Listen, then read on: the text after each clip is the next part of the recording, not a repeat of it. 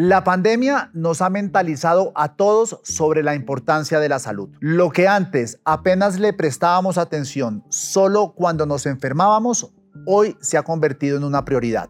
Es por eso que la Fundación Santa Fe de Bogotá creó Cuida tu Salud, un podcast en el que aprenderemos muchísimo de la mano de los doctores de esta entidad. Aquí nos hablarán sobre prevención, cuidados, enfermedades, dolencias y muchos otros temas más. A ustedes, a nuestros oyentes, a quienes nos están viendo, los invitamos a que a través de nuestras redes sociales, las de la Fundación Santa Fe de Bogotá, nos escriban y nos digan sobre qué temas quieren que hablemos. En el primer episodio de este podcast tuvimos al director de la fundación, el doctor Henry Gallardo, quien nos explicó cómo funciona la entidad, qué pasó durante el COVID, qué cambios tuvieron que hacer y hacia dónde se dirige, cuál es el futuro de la fundación.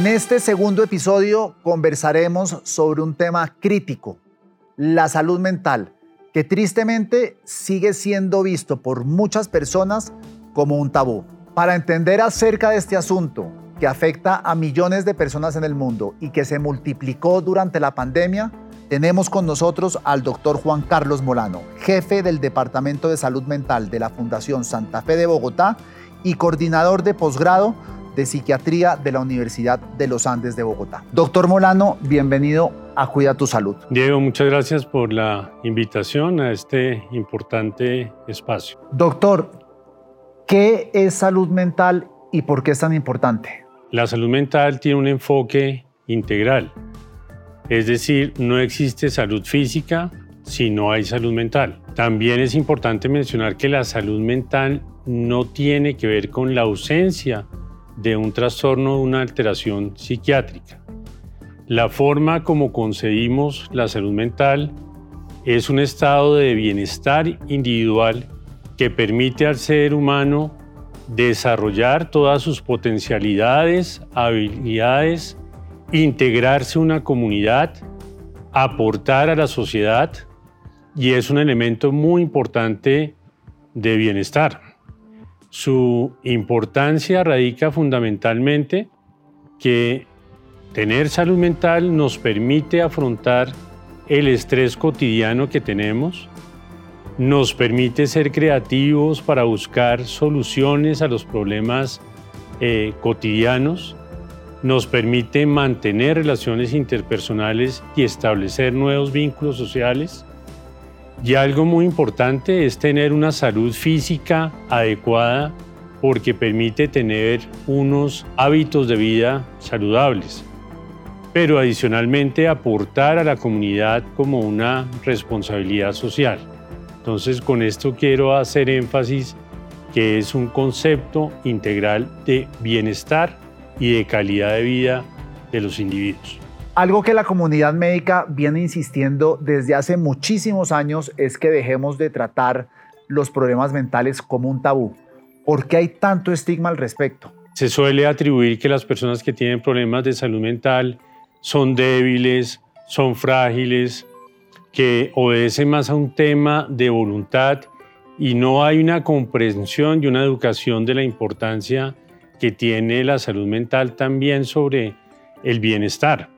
Eh, una de las cosas que nos llama mucho la atención es que todavía existen los estereotipos, por ejemplo, del cine o de la literatura, donde la locura, la institución psiquiátrica o el asilo hace ver la enfermedad mental o las situaciones de salud mental como irreversibles.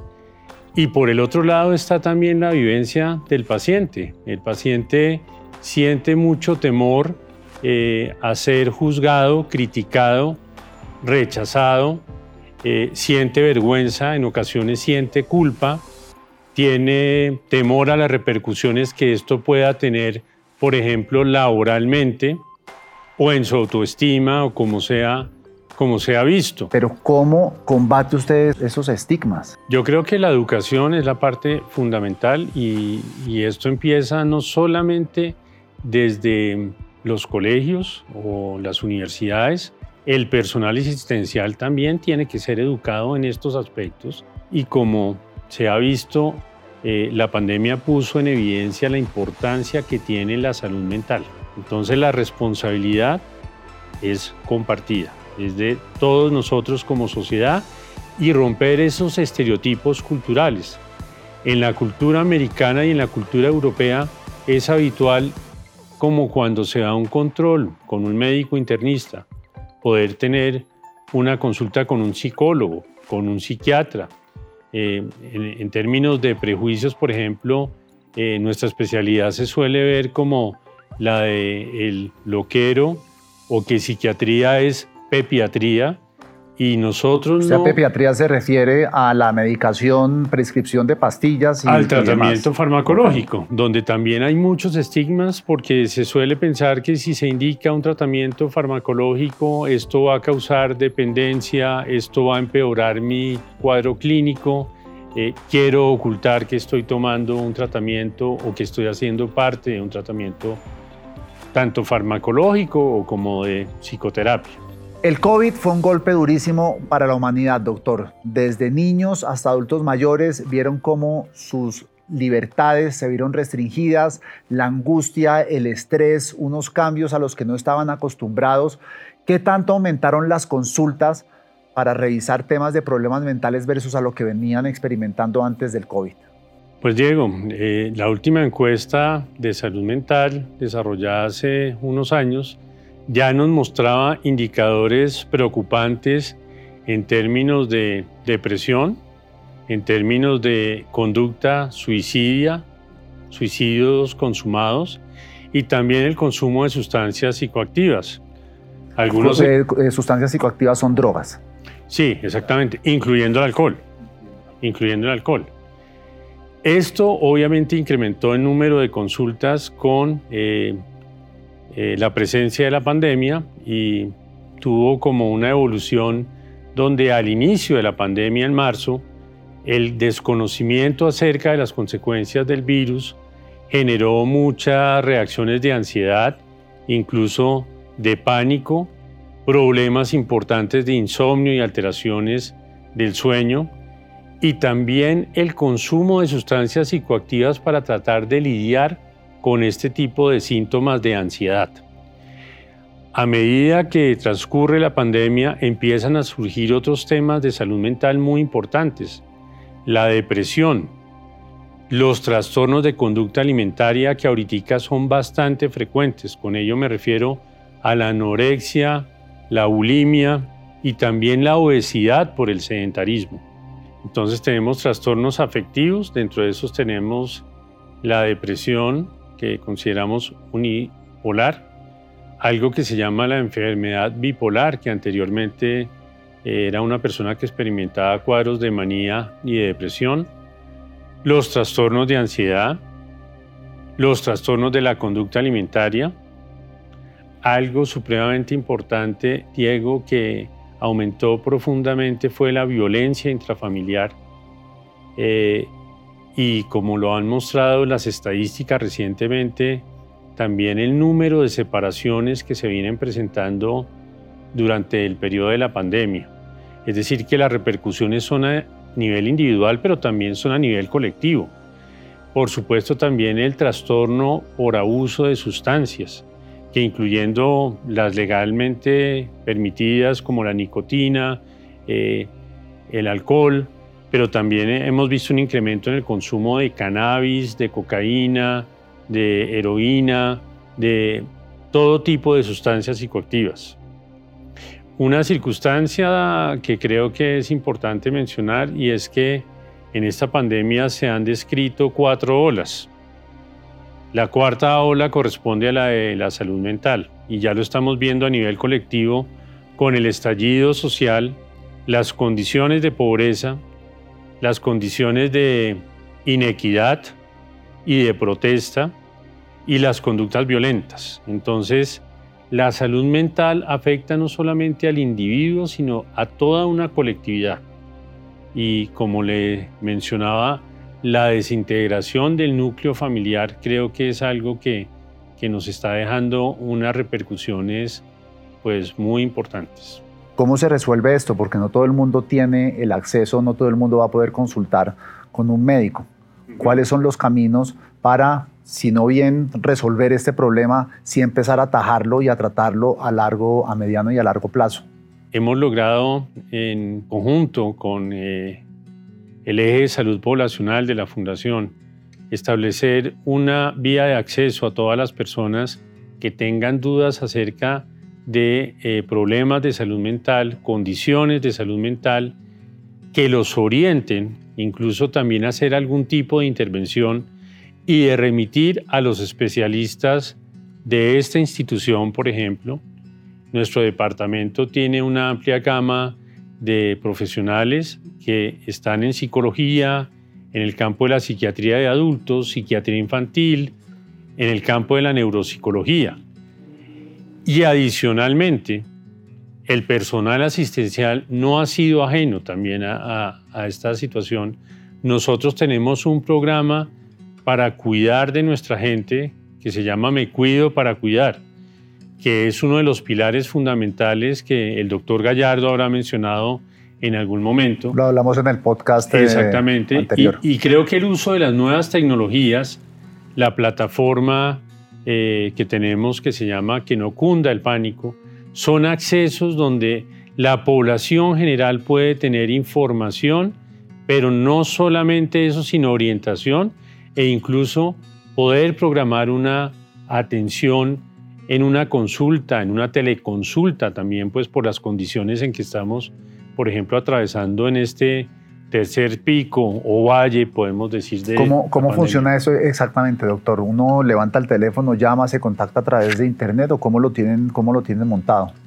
Una de ellas es a través de la plataforma. Hay unas extensiones también donde pueden solicitar eh, la atención es 7 por 24. Eh, esto funciona de la mano, como le decía, del eje de salud pública. Nosotros recibimos una programación para hacer teleconsulta.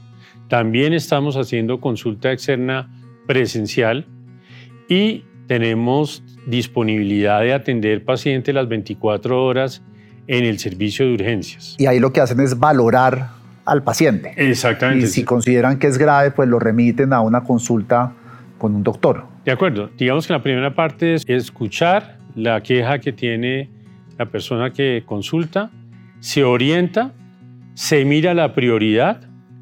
Si es, obviamente, se trata de una urgencia, se dirige a urgencias. Si se ve que es algo que puede dar algo de tiempo, se programa una teleconsulta o una consulta externa presencial. ¿Qué segmentos poblacionales resultaron más afectados por el COVID, doctor Molano?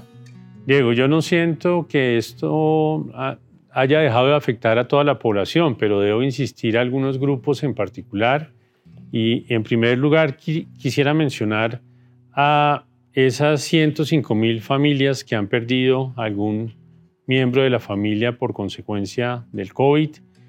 Eh, han tenido que desarrollar una serie de, duelos muy complejos porque muchas veces es eh, hospitalizar a su ser querido, una evolución tórpida que lleva a un desenlace fatal pero no poder desarrollar ningún tipo de ritual de despedida con una gran dificultad de comunicación.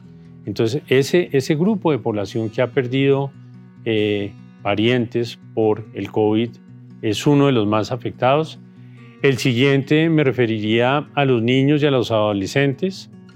Eh, es innato que los niños quieran explorar el mundo, tener contacto con sus pares, jugar, eh, educarse de una forma normal y por el distanciamiento se han visto absolutamente limitados, eh, sin contar los temores del contagio y la percepción de inseguridad que han tenido.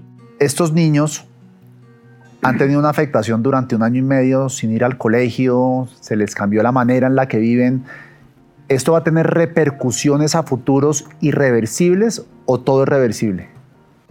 Afortunadamente los niños tienen una capacidad de adaptación muy grande y creo que aquí depende mucho precisamente del equilibrio mental y de unas relaciones armónicas eh, en, la familia, en el núcleo familiar. Es probable que al comienzo haya unas reacciones como de ansiedad social, o fobia escolar, no querer volver a las aulas. Pero, pero pienso que sobre todo eh, los niños en temprana edad no van a tener ese tipo de repercusiones. Em, yo creo que otro grupo muy importante, Diego, que se ha visto muy afectado han sido los adolescentes. La adolescencia es una época en que eh, pues todos la vivimos y tratamos de buscar eh, nuestra identidad, nuestra autonomía, nuestros inicios de empezar a conocer otras personas, nuestra forma de socializar. Y en este caso, pues los adolescentes se han visto confinados y muchas veces por esto a tener muchos conflictos dentro de, su familia porque quieren salir, quieren hacer planes con, con sus pares y, esto ha resultado una, una limitación importante. Eh, creo que las celebraciones, por ejemplo, eh, los 15 años que cuando no existían pandemia eh, era algo tan importante para un adolescente, pues no poder tener este tipo de reuniones.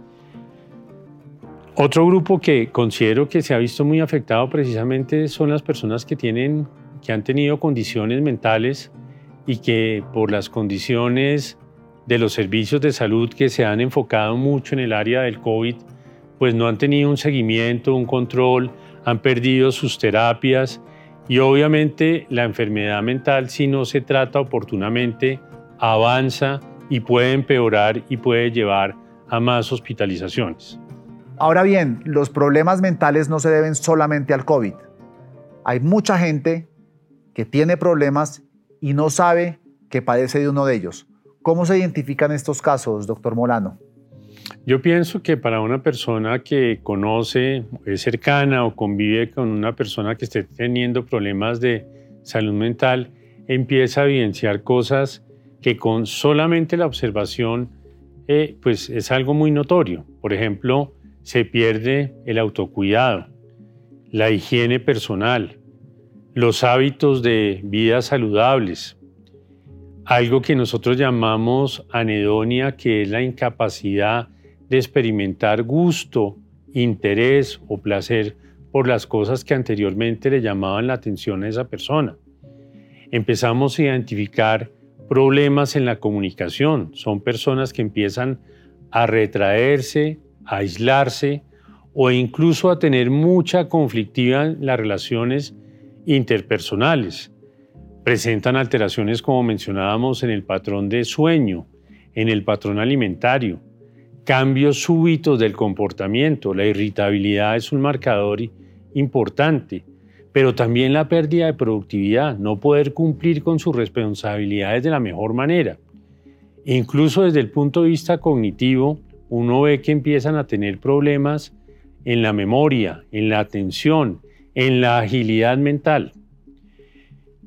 Y en un grupo de personas eh, que nosotros decimos que en vez de afrontar por esto que mencionábamos de los tabús eh, hacia la salud mental, empiezan a predominar unas quejas físicas que los llevan a consultar crónicamente a los servicios de urgencias donde son evaluados por médicos especialistas, se hacen exámenes y no se muestra realmente una condición clínica diagnosticable.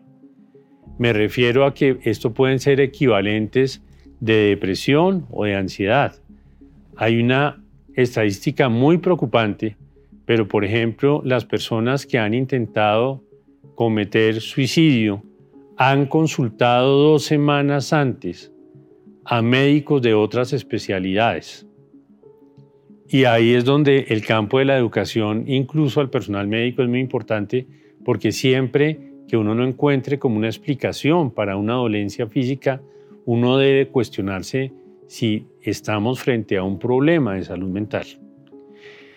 Y no quería quedarme, Diego, también con una, algo de tu pregunta anterior, con eh, una población muy afectada que somos precisamente, eh, sí, los adultos mayores que de alguna manera se vieron discriminados al comienzo, sobreprotegidos por el temor de la contaminación, por el temor de la contaminación, pero también perdieron sus relaciones cercanas significativas.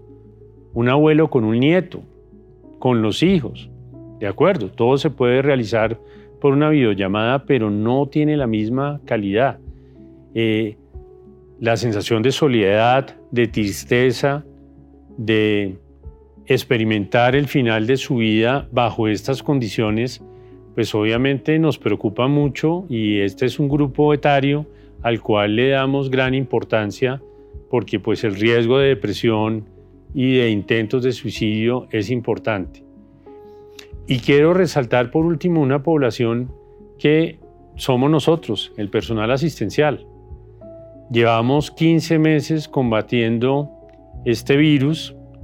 En un inicio inclusive también fuimos víctimas de discriminación, de actos violentos, pues de ataques. De ataques eh, y obviamente empieza a haber cansancio, fatiga laboral y también un poco como de desilusión de ver que todos los esfuerzos que se hacen al interior de un hospital se pierden a ver el estallido social, las aglomeraciones y la pérdida de cuidados que podrían contribuir a que todos salgamos colectivamente de, de esta gran dificultad y este reto que tenemos históricamente. ¿Quién los cuida a ustedes? Nosotros, el Departamento de Salud Mental, Recursos Humanos, eh, la dirección del hospital, eh, creo que eso ha sido un, gran avance porque nos ha permitido trabajar unidos con un solo propósito. El programa de Me Cuido para Cuidar tiene un servicio donde prestamos asesoría individual, anónima también colectiva, hacemos intervenciones en grupos de la primera línea, pero también atendemos personal administrativo. Eh, también reconocemos con gratitud eh, al finalizar las jornadas que, largas que tienen el personal con algo que llamamos el código lavanda. Eh, entonces, digamos que el departamento, la institución, recursos humanos, ha establecido una serie de opciones para que nuestros colaboradores tengan la posibilidad de tener una evaluación, una orientación sobre las dificultades que puedan tener. ¿Cuál es la diferencia entre un psicólogo, un psiquiatra y un psicoanalista? Porque usted nos acaba de abrir un mundo enorme en el campo de la salud mental pero cuando yo me quiero orientar y guiar en este mundo, yo digo, creo que tengo un problema, ¿cómo sé a quién ir? Es una muy buena pregunta. Lo primero que quiero decir es que las tres disciplinas abordan eh, la salud mental desde diferentes perspectivas y cambia eh, la formación educativa que tiene cada profesional en este campo y también las técnicas de tratamiento. En el caso de los psicólogos, ellos tienen una formación eh, de pregrado de cinco años. Ellos tienen una perspectiva sobre el manejo de las emociones, el comportamiento, mirar los factores psicosociales. En el caso del psiquiatra, el psiquiatra tiene una formación de seis años de estudios de medicina y una especialidad que puede durar entre tres o cuatro años y a veces su especialidad, porque también hay psiquiatra de niños y adolescentes. Nosotros nos basamos en un enfoque absolutamente médico y en un modelo biopsicosocial, es decir, vemos al paciente integralmente. Y tenemos una gran modalidad de tratamientos, tenemos psicoterapia, tenemos eh, farmacoterapia, tenemos algo que se llama las técnicas de meditación, de relajación, algo que está muy en boga hoy en día, eh, que es el mindfulness, que es una combinación de elementos occidentales y orientales para buscar la atención plena y que la persona se pueda concentrar. Más o menos viene a ser, ustedes ajustan al paciente, no es que le medican, sino también le dicen, oiga, haga esto, lo otro y demás. Es, es, es como un tratamiento integral. integral que no necesariamente está atado con el tema de la, de la, de la medicina. Me dejó por fuera el psicoanalista. No, el psicoanalista claramente, primero, ahí es importante eh, que no se necesita ser ni psicólogo ni psiquiatra para ser psicoanalista. La mayoría de personas que hacen psicoanálisis lo hacen como una necesidad de comprenderse a sí mismo. Hay que recordar que el psicoanálisis es una disciplina que se enfoca en el entendimiento del inconsciente. Eh, su creador fue Sigmund Freud y lo que se trata de mostrar es cómo eh, la influencia del inconsciente tiene vigencia en situaciones emocionales o en la forma de afrontar problemas y puede tener una opción terapéutica, pero una opción también de autoconocimiento. Entonces, digamos que el abordaje, lo que tenemos actualmente, está más enfocado hacia el área de la psicología y hacia el área de la psiquiatría, sin quitarle la importancia que he tenido eh, pues los aportes de eh, el psicoanálisis la psicodinamia en el campo de la salud mental. Las personas tienden a entrar a Internet a buscar. ¿Es Internet una fuente confiable para uno, no digo automedicarse, pero sí para entender lo que uno tiene o siempre debería uno acudir a un centro médico o a un especialista o consultar páginas como las de instituciones como la de la fundación para guiarse mejor? Me parece que es muy importante que la persona antes de entrar a adquirir información a través de internet o de libros debe hablar de su problema con un especialista en salud mental. Eh, el especialista puede recomendarle, por ejemplo, este tipo de literatura a usted le puede servir. Esta, este libro para su condición médica le puede dar unos tips, le puede pero siempre es importante la valoración. El Internet, las plataformas no reemplazan pues que uno tenga una atención con un profesional y que haya un vínculo. Mitos en torno a la salud mental, que usted tenga conocimiento. Bueno, los mitos van que, por ejemplo, los problemas de salud mental no son frecuentes, son bastante frecuentes. La depresión es una de ellas, el 10 al 16% de la población colombiana tiene depresión. Uno de cada 15 colombianos tiene problemas serios con el alcohol. Otro de ellos, lo mencioné, es cómo nos ven a los profesionales de salud mental.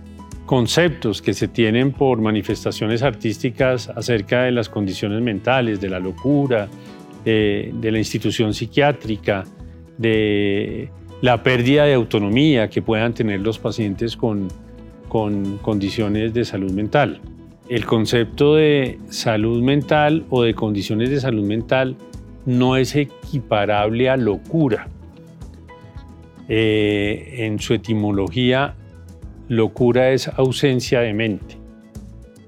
Uno puede tener una dificultad para conciliar el sueño o el insomnio y eso no quiere decir que, una, que sea una persona desequilibrada. ¿sí?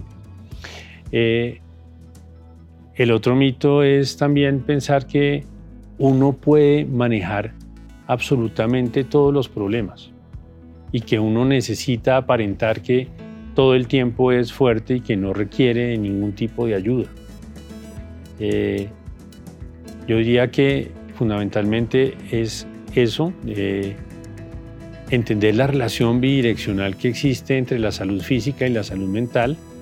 Eh, teníamos anteriormente mucho peso sobre lo biológico y entonces había una dicotomía en pensar que la mente va por un lado y el cuerpo va por otro y resulta que, que es la evidencia muestra que una persona que, por ejemplo, se deprime, tiene más riesgo de desarrollar eventos cardiovasculares o eventos cerebrovasculares. Pues nada, doctor Molano, ha sido un verdadero placer compartir este tiempo con usted. Sus palabras además nos invitan, nos hacen un llamado a tener la valentía de hablar de problemas de salud mental sin miedos ni temores ni estigmas, Recuerden, no tratar problemas de salud mental al tiempo puede desembocar en problemas muchos más graves para todos ustedes. Muchas gracias, doctor. También a ustedes quienes nos están viendo, a nuestros oyentes. Y en el próximo episodio hablaremos sobre quemados, sobre la unidad de quemados de la Fundación, un tema también muy importante que tiene mucho por donde hilar. Esperamos que hayan aprendido si les gustó este espacio, suscríbanse al podcast, síganos en nuestro canal de YouTube. Nos estamos viendo y oyendo. Soy Diego Santos. Saludos.